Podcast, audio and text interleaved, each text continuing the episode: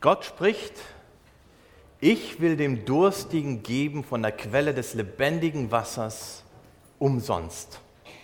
Offenbarung 21, Vers 6. So lautet die diesjährige Jahreslosung für 2018 und ich wünsche an jeden Einzelnen, den ich noch nicht persönlich begrüßt habe, mit diesen Worten auch Gottes Segen in diesem Jahr. Wir wollen uns jetzt in der Verkündigung mit diesem Text beschäftigen. Was möchte er uns sagen?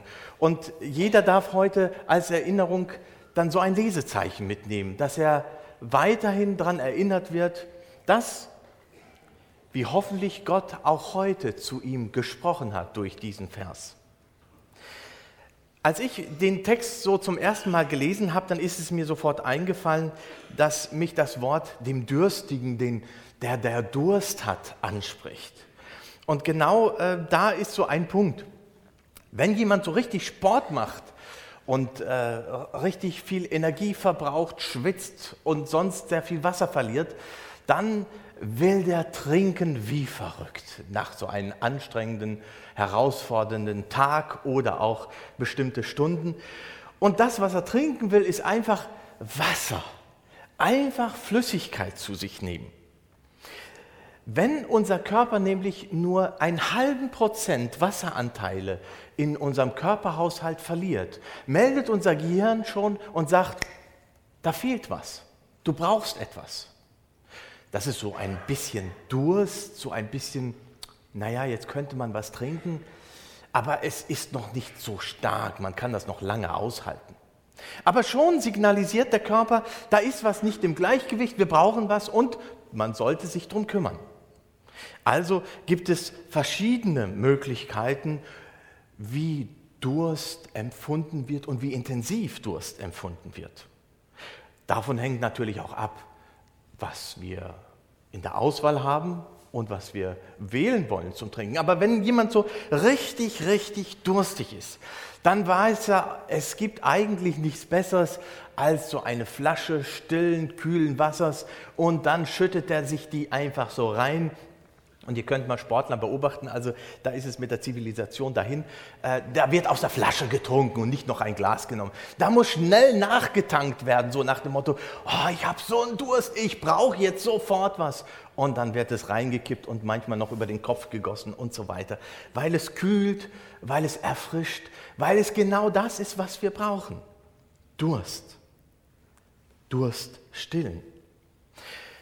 Aber es ist nicht einerlei, welche Flüssigkeiten wir zu uns nehmen. Wenn wir zum Beispiel einen Menschen nehmen, der als Schiffbrüchiger irgendwo im Meereswasser unterwegs ist, der ist ja umgeben von Wasser, er hätte ja genug was zu trinken, aber er sollte es tunlichst vermeiden, Salzwasser zu trinken weil die Salze natürlich Wasser verlangen, um rausgespült zu werden. Das heißt, die letzten Wasserreserven im Körper werden noch aktiviert, um das überflüssige Salz herauszuschwemmen. Quasi, er verdurstet von innen, wenn er seinen Durst durch Salzwasser stillen möchte. Gefährlich, lebensgefährlich sogar. Also kommt es nicht, ist es nicht nur einfach wichtig, dass wir uns irgendwas Nasses reinkippen, sondern dass wir das richtige Nasse erwischen. Und ich glaube, da ist der Punkt. Wir haben heute hunderte von Angeboten von verschiedenen nassem Zeug, sage ich mal. Wir gehen ins Geschäft, dann preisen uns gerade in den Sommermonaten kühle Getränke an und da steht von Limonaden, Cola, verschiedene andere Sachen bis hin zu Energy Drink, verschiedene Auswahlmöglichkeiten. Es gibt so viele, vielleicht hunderte von verschiedenen Möglichkeiten, wie wir trinken können. Und jeder verspricht was anderes. Und wenn wir so ein bisschen Durst haben, kann es sein, dass die versprechen, dass etwas im Bauchnabel kribbelt oder verleiht Flügel oder hilft, etwas wegzutrinken. Interessanter ist als einfach Tafelwasser oder Leitungswasser oder kühles, frisches Wasser. Dann greift man also eher zu was anderem. Dass man mal was zur Abwechslung nimmt, dazu ist ja nichts einzuwenden, aber was ist wirklich das, was den Durst stillt? Was braucht der Körper, um wirklich etwas aufzutanken, wenn wir am Ende sind durch hohe Beanspruchung unseres Körpers und dann einfach nur trinken wollen? Dann braucht der Körper einfach nur Wasser, um viele Dinge rauszuschwemmen, die nicht da sein sollen und umgekehrt Wasserreserven aufzufüllen.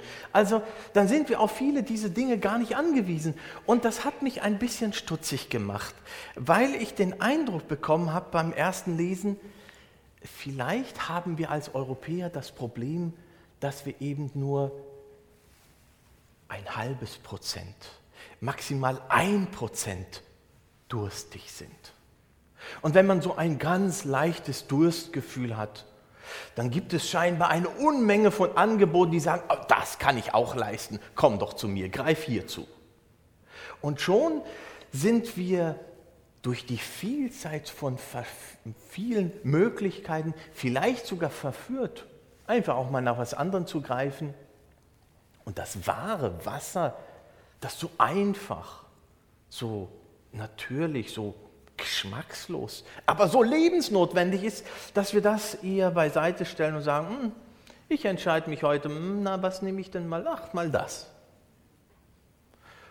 Und wir merken gar nicht, dass eigentlich das Wasser, das ganz normale, vielleicht in unserem Kreisen Leitungswasser, das Ideale ist.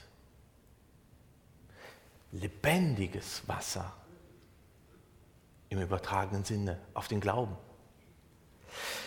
Denn wenn jemand in einer Not ist, dann ist es ja die Frage, wie kann er seinen Durst löschen? Und die Frage im übertragenen, im religiösen Sinne ist, haben wir denn Durst nach Gott? Oder haben wir einen Durst, eine Sehnsucht nach irgendetwas unspezifisch? Wir wissen, irgendwas fehlt und wir brauchen was und jetzt probiere ich mal hier ein bisschen und da ein bisschen und mal gucken. Und alle versprechen scheinbar viel mehr als einfach nur Wasser. Und dadurch kann die Versuchung natürlich groß sein, zu allen möglichen anderen Dingen mal zu greifen und dann doch zu merken, hm, also so das Richtige war es vielleicht nicht. Irgendwas muss es dann sein. Also wenn es das nicht war, dann ist es vielleicht das oder das und das. Aber ich weiß gar nicht, ob ein Leben ausreicht, um alles durchzuprobieren, was es an Möglichkeiten gibt. Newton hat das gesagt, ich weiß jetzt, 100 oder was weiß ich, wie viele Versionen, wie Licht nicht funktioniert, aber nur eine, wie es funktioniert. Manchmal reicht es nicht aus, dass man weiß, dass es viele, viele Möglichkeiten gibt, die nicht funktionieren, sondern es gilt, das Richtige, sich dafür zu entscheiden. Wenn jemand in der Not ist, in der Wüste zum Beispiel, dann wird er nicht wie der Mann da ganz hinten nach Fanta Bier und was weiß ich äh, schreien, sondern er wird nach Wasser rufen. Das ist das, was er braucht. Und das rettet ihm das Leben. Aber um so nach Wasser zu rufen, brauchen wir mindestens einen Wasserverlust von 10% in unserem Körper. Das ist der Zeitpunkt, wo äh, die Zunge am Gaumen klebt, wir keine Spucke, keine Speichel mehr im Mund haben und jedes Wort uns schwerfällt zu artikulieren, weil eigentlich keine Flüssigkeit mehr da ist. Ich weiß nicht, wer das schon mal erlebt hat. Ich glaube, wir in unseren Kreisen erleben das selten. Das ist so ein Stadium, wo, wo wirklich man kann kaum noch reden, weil man so durstig ist. Und diese Menschen, die haben nicht mehr etwas anderes im Sinn zur Auswahl, mach dies oder jenes zu greifen, mal gucken, wie das schmeckt und wie es wirkt, sondern die wollen nur noch eins, Wasser und ein Königreich für eine Flasche Wasser. Das ist richtig durstig sein. Und ich frage mich, habe ich, haben wir als Europäer europäische Christen, so ein Durst nach Gott? Und dann würde ich mich auch zurücknehmen und sagen, naja, vielleicht ist mein Durst auch so bei ein, zwei Prozent. Ich weiß nicht, wie es uns geht, wie es in unserem Herzen drin aussieht. Aber Durst kann ganz verschieden sein. Erst wenn wir so wirklich durstig sind, am Verdursten sind, dann schreien wir nach dem lebendigen Wasser, dann ist uns alles andere egal. Und das ist übrigens genau das, was der Mensch auch intuitiv tut. Ist er in einer existenziellen Lage, wo er sagt, alles ist vorbei, dann gehen die Hände hoch, Gott, wenn es dich gibt, dann hilf mir. Vorher, das schaffe ich schon, ich muss nur den und den und die Kompetenzen und das und dann wird schon alles. Aber wenn es dann am Ende ist und es existenziell wird, dann ruft man nach Wasser, nach dem lebendigen Gott. Gott spricht, so beginnt unsere Jahreslosung. Wir haben einen redenden Gott, der zu uns redet. Er möchte mit uns in Kontakt treten. Ja, er ergreift die Initiative sogar zu uns.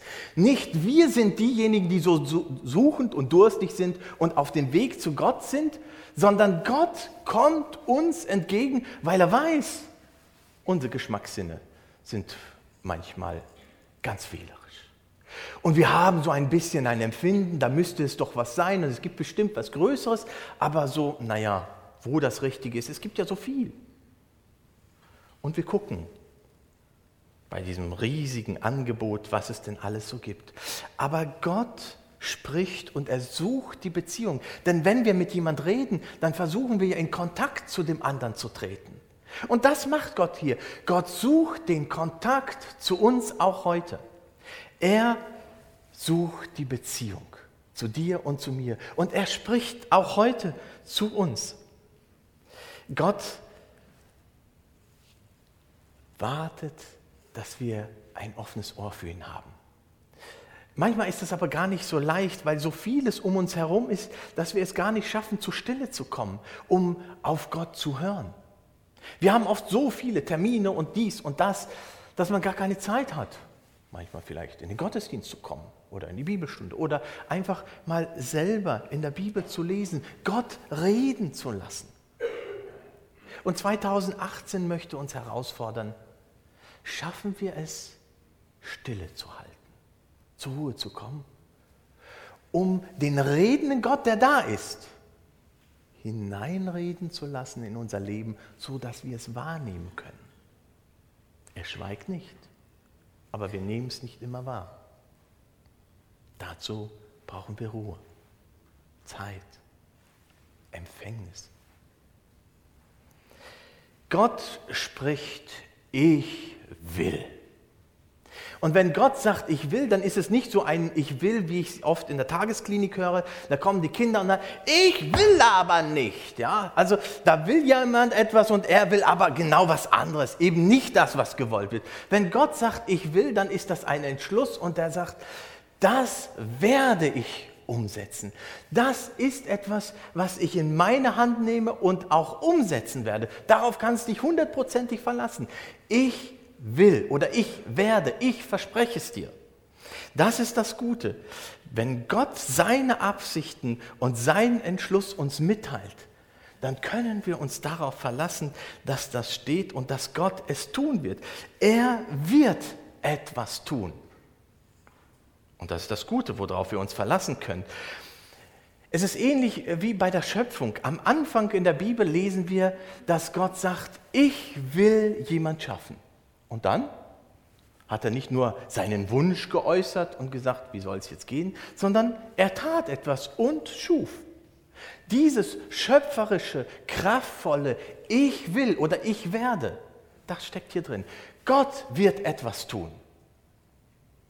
Und dann dürfen wir gespannt sein, wenn Gott in 2018 etwas tun möchte. Also ich meinerseits möchte dies nicht verpassen, was Gott in meinem Leben durch 2018 tun möchte. Ich möchte dabei sein. Ich will empfänglich sein. Gott will etwas tun, auch in deinem und meinem Leben. Und er möchte nicht irgendetwas tun. Schon im Alten Testament heißt es, dass Gott Gedanken des Friedens und nicht des Leidens für uns hat. Dass er uns Zukunft und Hoffnung gibt. Wenn Gott etwas tun möchte, dann tut er immer etwas, was uns zum Guten dient. Auch wenn wir es im Moment nicht so empfinden. Manchmal empfinden wir Dinge tatsächlich als leidvoll. Ich werde gleich noch mal kurz auf diesen Gedanken zurückkommen. Aber Gottes Perspektive ist Frieden, Zukunft und Hoffnung. Das hat er schon im Alten Testament geäußert und das gilt auch für 2018.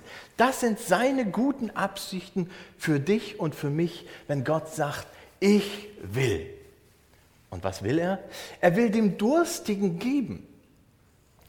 Dem Durstigen, der Sehnsucht hat. Im Psalm lesen wir Vers 42, Vers 3, da sagt der Psalmist, der König David, meine Seele dürstet nach Gott, nach dem lebendigen Gott. Das war so einer, der war über 10 Prozent. Der sagte, oh, ich will Gott haben. Ich will ihn erleben. Der hat alles bereit, äh, war bereit dafür aufzugeben, um Gott zu erleben. Das ist ein Durst nach Gott.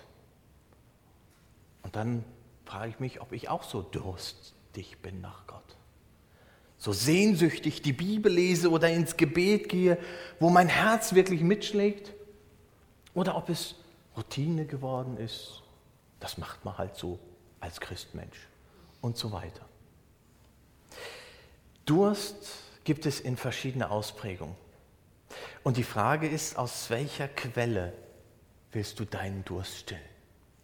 Schon im Alten Testament gab es die Versuchung bei den Israeliten und dann sagt der Prophet Jeremia in Kapitel 2, Vers 13, mein Volk tut eine zweifache Sünde. Erstens, mich, die lebendige Quelle, Gott, wie er sich den Volk Israel vorgestellt hat, verlassen sie, also das Wasser lassen sie stehen. Stattdessen entscheiden sie sich für was anderes. Hier heißt es so, sie machen sich Zisternen, die doch rissig sind und kein Wasser geben können. Also suchen sich andere Quellenmöglichkeiten, andere Flüssigkeiten, die eigentlich viel versprechen, aber nichts taugen. Und dadurch das Beste stehen lassen. Vieles in unserer Gesellschaft lockt und sagt, wenn du das tust, dann wirst du glücklich sein. Und wenn du dies noch leistest, dann kannst du stolz auf dir sein. Aber was trägt wirklich? Welche Quelle füllt wirklich aus? Wir sagen ja oft, dass Gesundheit oder Gesundheit ist das Höchste, besonders zum Geburtstag. Nichts über Gesundheit und so weiter. Je älter wir werden, desto mehr schätzen wir die Gesundheit. Aber was ist, wenn die Gesundheit mal nicht da ist? Wenn wir krank werden, Krebs, Schlaganfall, wie auch immer, und eben dann liegen, auf Pflege angewiesen, nicht mehr gesund sind, ist das Leben dann nicht mehr lebenswert? Hat es keine Qualität mehr? Und dann merken wir, wer allein nur auf Gesundheit setzt, hat auf das falsche Pferd gesetzt. Denn es muss mehr geben als nur Gesundheit oder nur Geld oder nur Anerkennung oder nur Familie und Partnerschaft. All das ist gut und wichtig und richtig zu seiner Zeit, in seiner Begrenzung. Aber wer allein nur darauf das ganze Erfülltsein legt, der hat aufs falsche Pferd gesetzt. Und er wird irgendwann aufwachen und sagen, Jetzt habe ich schon so viel getrunken, aber irgendwie bin ich immer noch nicht satt. Ich habe immer noch Durst. Irgendwie dieses Gewisse in mir sagt noch, das war es noch nicht. Aber was soll es denn dann noch sein, wenn das andere schon so vielversprechend ist und so schillernd in allen äh, Medien und Werbungen angepriesen wird? Das ganz banale, einfache Tafelwasser? Ja, die Beziehung zu Gott die Quelle des Lebens. Und damit stellt sich die Frage, aus welcher Quelle möchte ich leben? Was gibt meinem Leben Sinn, Orientierung? Wovon verspreche ich mir das Glück?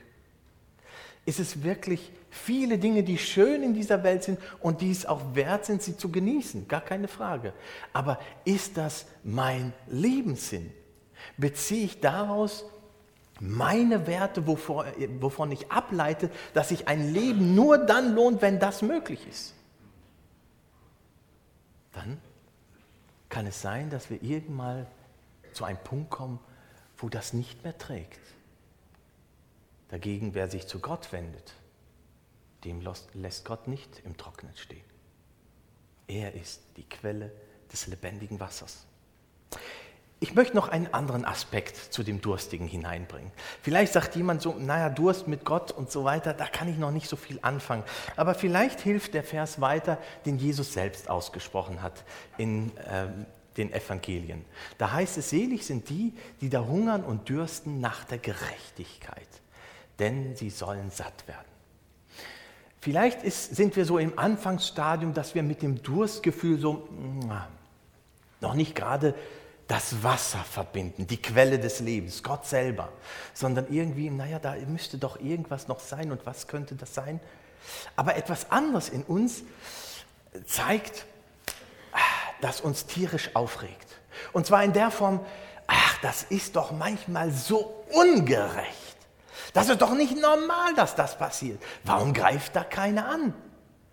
Und dann regen wir uns auf über Ungerechtigkeiten und über Dinge, die nicht in Ordnung sind, die uns oder vielleicht auch andere verletzen oder unsere Gefühle, wie Gerechtigkeit sein sollte, verletzen. Und wir uns tierisch aufregen und sagen, das kann doch nicht sein. Ja, das darf nicht sein. Und letztendlich landen wir vielleicht sogar beim lieben Gott und sagen, lieber Gott, wenn du da bist, warum greifst du nicht ein? Guck dir diese Ungerechtigkeit an. Kannst nicht endlich mal Feuer vom Himmel schicken und die wenn es also um unser Gerechtigkeitsempfinden geht, dann werden wir manchmal schon ganz schön deutlich. Suche, Hunger, Durst nach Gerechtigkeit. Jeder von uns kann ein Liedchen singen, wo er ungerecht behandelt wurde, wo er sich wünschte, dass das richtig laufen sollte und dass es so nicht stimmt. Und jeder Mensch hat Hunger und Durst nach gerechter Behandlung und Gerechtigkeit in einer Welt, wo so viel Ungerechtigkeit herrscht und wir fast unmächtig zusehen und kaum was dagegen antun oder dagegen tun können. Jesus zeigt uns noch eine neue Perspektive. Er sagt, es wird etwas geben, wo Gerechtigkeit herrscht, wo es keine Ungerechtigkeit mehr gibt. Leider ist das nicht auf dieser Welt. Es ist die neue Welt. Wir warten aber auf einen neuen Himmel, eine neue Erde, nach seiner Verheißung, nach seinem Versprechen. Es wird ein Leben nach diesem Leben auf dieser Erde geben. Und in diesem neuen Leben wird Gerechtigkeit herrschen und es wird nichts Ungerechtiges, nichts Falsches da hineinkommen. Vielleicht stößt gerade jemand an den Kopf und sagt, das verstehe ich nicht. Gott sagt, also hier ist mir die Welt egal, geht mir rechts und links vorbei, aber es gibt einen neuen Himmel und neue Erde, da wird alles gut, also haltet mal ein bisschen durch, dann wird es schon wieder. Nein, ich glaube, so ist es nicht. Ich möchte zwei Argumente bieten. Das erste ist diese himmlische Perspektive. Gott hat keinen Gedanken des Leides für uns übrig. Aber er gibt den Menschen die Freiheit, dass wir uns entscheiden können. Und da, wo Menschen gerecht leben wollen, gibt es immer wieder zwei andere ungerechte Menschen, die den Gerechten ausnutzen wollen, weil das ihr Vorteil ist. Und so ist der Mensch und die Menschheit. Menschen nutzen die Möglichkeit, Unrechtes zu tun aus, um sich zu bereichern oder sonst etwas. Und dann könnte man ja meinen, dann guckt Gott weg. Aber das ist nicht so. Gott schaut nicht weg. Und ich könnte es theoretisch naturwissenschaftlich beweisen. Nicht ganz, aber so ein bisschen. Eine Perspektive. Und zwar, wenn wir Leid erfahren und das uns sehr anrührt, dann reagieren wir oft mit Tränen. Wir weinen aus Verzweiflung, Enttäuschung. Und wisst ihr, was das Kristallmuster einer jede Träne ist? Es ist das Kreuz. Bei jeder Träne, die ein Mensch weint, die du weinst, leidet Gott mit. Er ist dabei in diesem Leid. Er wünscht sich nicht das Leid, aber es ist in dieser Welt. Und er hält es aus. Ja, noch viel mehr. Er hält es in der Hinsicht aus, dass er sogar einen Lösungsweg geschaffen hat, der eine neue Perspektive, eine ewige Perspektive beinhaltet. Es wird eine Welt geben, wo es kein Leid, kein Sterben, keine Krankheit, kein Schmerzen, kein Geschrei, nichts Böses mehr geben kann, weil er die Schöpfung vollkommen macht und der Mensch dann erneuert ganz nach seinem Willen so leben kann, dass er das Gute endlich mal tut, was jetzt in dieser Welt wir alle erleben, nicht geschieht. Wir leiden manchmal auch an uns selbst, manchmal an den anderen, dass wir uns gegenseitig Leid zufügen, dass wir nicht so gerecht sind, wie wir manchmal sein wollen. Dem Durstigen will ich oder werde ich geben, verspricht Gott. Sind wir durstig? Sehnsucht nach Gott, Sehnsucht nach Gerechtigkeit? Von der Quelle des lebendigen Wassers, so heißt es. Gott will uns lebendiges Wasser geben. Vielleicht sind die Marketingsprüche für andere Flüssigkeiten viel interessanter, hören sich besser an, sind schillernder und so weiter. Aber die Quelle des lebendigen Wassers gibt es nur bei Jesus Christus. Wir haben in der Textlesung von der Frau am Jakobsbrunnen gelesen. Wer aber von dem Wasser trinkt, das ich ihm gebe, so sagt Jesus Christus, dem wird in Ewigkeit nicht mehr dürsten. Und die Frau ist ganz schnell und sagt, Durst? Ganz natürlich, gib mir davon. Einmal trinken, nie wieder Durst haben auf Erden. Endlich alle Bedürfnisse gestillt, keine Sehnsucht mehr haben. Ich kann in mir ruhen und zufrieden sein. Und Jesus sagt, oh oh, stopp, so nicht. Da hast du was falsch verstanden. Und er verwickelt sie in ein Gespräch. Und sie selber erkennt darin und sagt, nun sagt die Frau etwas, ich weiß, dass der Messias kommt, der der Christus ist. Wenn dieser kommt, wird er uns alles verkündigen. Und dann spricht Jesus zu ihr, ich bin's, der mit dir redet. Die Quelle des Lebens ist nicht eine Flüssigkeit. Es gibt viele Wasserspender, aber nur ein Heilsspender und der ist Jesus Christus.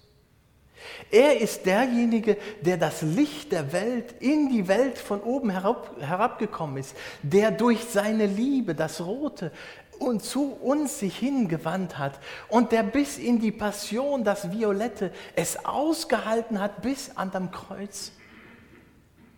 Tod, Sterben, aber auch wieder auferweckt ist. Und seitdem ist Christus der von Gott gesandte Lebensheilsspender geworden.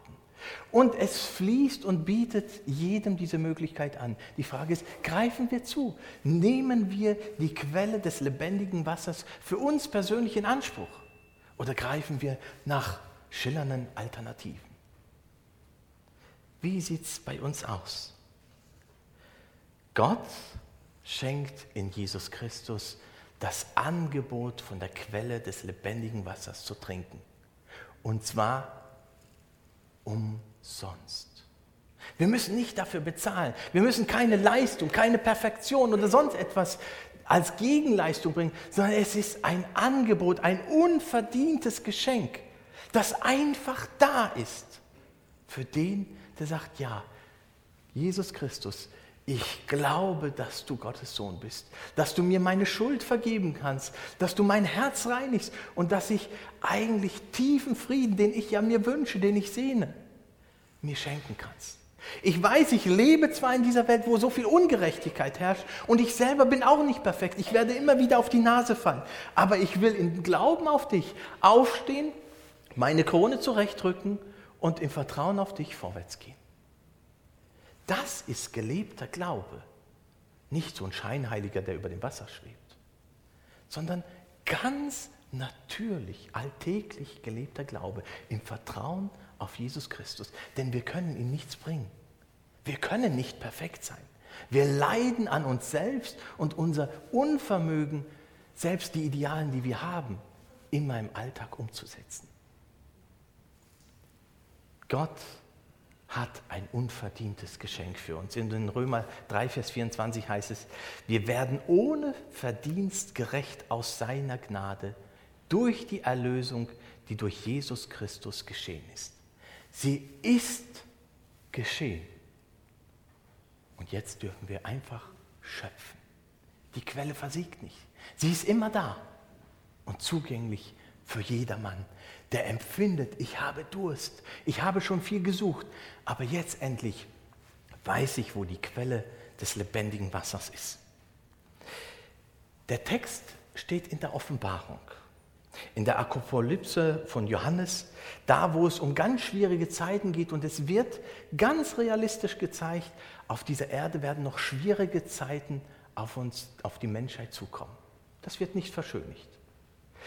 Aber das Ziel ist eigentlich, dass sie zur Quelle des Lebens kommen. Aber es steht auch darin, die Menschen wissen darum, aber geben Gott noch die Schuld und fangen ihn an zu fluchen, weil scheinbar in ihrer Wahrnehmung Gott ihnen diese schlimmen Situationen geschickt hat. Anstatt sich zur Quelle zu bewegen, wird die Quelle noch bewusst verstoßen und man sagt, und du bist an alle schuld. So kann es sein. Das ist die Perspektive, die in der Offenbarung von dem Apostel Johannes gezeichnet wird. Aber das Kapitel 21 beginnt mit dieser neuen Perspektive. Ein neuen Himmel und eine neue Erde. Das Alte ist vergangen, siehe, ich mache alles neu. Und in diesem Neuen wird es eben nicht mehr dieses Alte geben, sondern da wird es dieses Neue, Wunderbare geben, wo es keine Träne, kein Tod, kein Leid, kein Geschrei, kein Schmerzen mehr geben wird. Das ist das, was Gott tut und verheißen hat und versprochen hat, jeden Einzelnen, der glaubt. Ja, wir leiden hier und müssen manches durchhalten. Aber ja, es gibt auch eine weitere Perspektive. Das Leben auf dieser Erde, egal wie lange es ist oder wie kurz, ist nicht alles. Wer das Wasser des Lebens empfängt, der empfängt es für die Ewigkeit. Ohne Zeit, ohne Ende. Ein neues Leben mit Gott. Das können wir gar nicht fassen, wie auch das, was in der Offenbarung steht, wir gar nicht fassen können, was da alles auf uns zukommt, weil es ja in der Zukunft liegt. Aber Gott ist da deutlich und sagt, das ist so. Und der ganze Text von Offenbarung 21, Vers 6 lautet, und er sprach zu mir, es ist geschehen, es ist vollbracht. Ich habe all das, was ich versprochen habe, erfüllt. Denn ich bin das A oder das Alpha und das Omega, der erste Buchstabe, der letzte Buchstabe des griechischen Alphabets. Der Anfang und das Ende. Mir entgeht nichts. Ich habe den Anfang gesetzt, das Ende gesetzt und ich habe den Überblick behalten. Es läuft mir nicht aus dem Ruf. Ich bin der Anfang und das Ende. Und ich will oder ich werde dem Durstigen geben, wovon ich gesprochen habe, nämlich von der Quelle des lebendigen Wassers umsonst. Das ist die Verheißung, die gilt. Und damit eröffnet es uns eine himmlische neue Perspektive, die dann weiter in den nächsten Versen entfaltet wird. Und der Apostel Johannes schließt in Offenbarung 22, Vers 17, so ziemlich am Ende der ganzen Bibel, mit einer Einladung ab. Und da heißt es, und der Geist Gottes ist hier gemeint und die Braut, die Menschen, die zu ihm gehören, sprechen, ja, endlich, komm, Herr Jesus, das stimmt, wir warten drauf. Es erfüllt uns mit Vorfreude, dass das wirklich Realität sein wird. Und wer es hört, der soll mit hineinreden und sagen, ja, ich warte drauf, ich warte sehnsüchtig auf diesen Moment. Ich weiß, dass hier nicht alles gut ist, aber ich habe die Hoffnung es gibt was ganz Neues. Komm, Herr Jesus. Und dann wendet er sich noch denen zu, die überhaupt noch gar nicht mitreden können und sagt, und wenn da noch jemand da ist, der Durst hat, jemand, der noch sagt, das kenne ich gar nicht, das will ich erleben, sagt, und wenn du dürstest, der komm und wer da will, der nehme das Wasser des Lebens immer noch umsonst. Das Angebot Gottes gilt immer noch. Das ist die wunderbare Botschaft Gottes zu uns im Jahr 2018. Es gilt für uns, für jeden Einzelnen. Und wenn du ein bisschen oder viel Durst verspürst, ist es gar nicht so entscheidend.